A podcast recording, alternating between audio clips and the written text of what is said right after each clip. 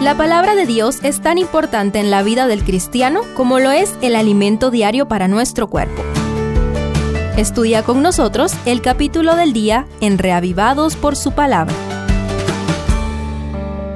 Primero de Reyes 20.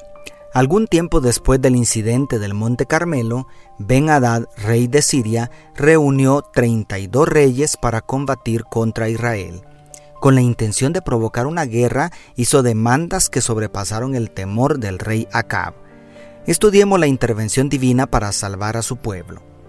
Que Ben Hadad desafía al rey Acab no debe sorprendernos, ni la respuesta sumisa de éste ante las primeras demandas, considerando la época.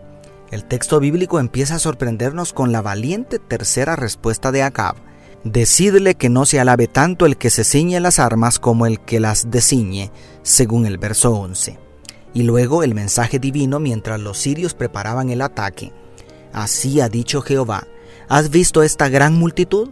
Pues yo la entregaré hoy en tus manos para que conozcas que yo soy Jehová, según el verso 13. ¿Cómo es posible que Dios le ofrezca ayuda a Acab después de todo lo que hizo por la malvada influencia de Jezabel? Todo indica que el tiempo de gracia para las diez tribus del norte no había acabado. Enseguida viene otra sorpresa. La reacción de Acab fue, ¿por medio de quién? Según el verso 14. Todo parece una escena sacada de otra película. El rey Acab consultando a Dios y sometiéndose a los planes del Altísimo. Parece que el esfuerzo de Elías en el monte Carmelo sí tuvo algunos frutos. Los profetas de Dios vuelven a actuar con libertad y Acab está dispuesto a colaborar con Dios en sus planes. Y, como resultado, el pueblo de Israel consigue una victoria espectacular sobre Siria y sus aliados. Cada vez que tú y yo le damos lugar a Dios, Él se deleita en hacer maravillas en nuestro favor. Terminando la batalla, Dios advierte por medio de su profeta que los sirios volverán al año siguiente.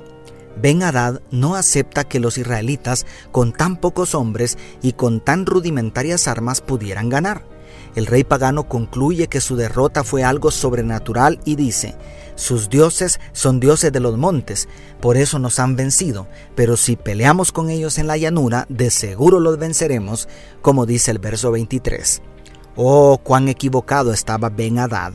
El año siguiente, en primavera, cuando los reyes salían a la guerra, Ben Hadad, seguro que podía vencer a Jehová, puso capitanes sobre todos sus aliados y volvió con todas sus fuerzas para vencer a Israel en la llanura de Afec. Entonces vino palabra de Jehová de nuevo. Así ha hablado Jehová por cuanto los sirios han dicho Jehová es Dios de los montes y no de los valles, yo entregaré toda esta gran multitud en tus manos para que sepáis que yo soy Jehová, según dice el verso 28. A pesar de la infidelidad de Acab y las perversas acciones de su esposa, Dios salva a Israel por segunda vez para demostrar que Él es soberano sobre montes y valles.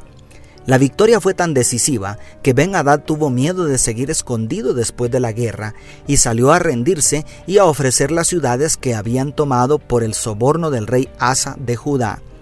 Así es la gracia de Dios. Aunque no lo merezcamos, pelea por nosotros y nos da oportunidad de reconocer su grandeza y poder. Cuando el rey sirio vino a humillarse delante de Acab, parece que el rey de Israel se sintió muy agrandado porque un rey tan poderoso se le sometiera. Ben Hadad en realidad no ofreció nada que no perteneciera por derecho a Israel. Como ya dijimos, las ciudades que entregó habían sido tomadas por la fuerza de los israelitas. Por otro lado, Dios había condenado a la destrucción a la nación siria por haber blasfemado su santo nombre comparándolo con los falsos dioses. Pero Acab no tomó en cuenta a Dios para decidir dejar con vida al enemigo número uno del pueblo de Dios. Entonces vuelve a manifestarse la palabra de Dios para pronunciar juicio contra Acab por incumplimiento del deber. Con sus propios labios, Acab se condenó a muerte por dejar libre al prisionero que Dios había puesto en sus manos. ¿Cuántas veces nos hemos dejado chantajear por el enemigo? ¿Cuántas veces nos dejamos engañar aceptando una pobre recompensa pasajera cuando Dios quiere darnos las riquezas eternas? Si no has cumplido con tu deber como Acab, arrepiéntete antes que venga el juicio. Dios te bendiga, tu pastor y amigo Selvin Sosa.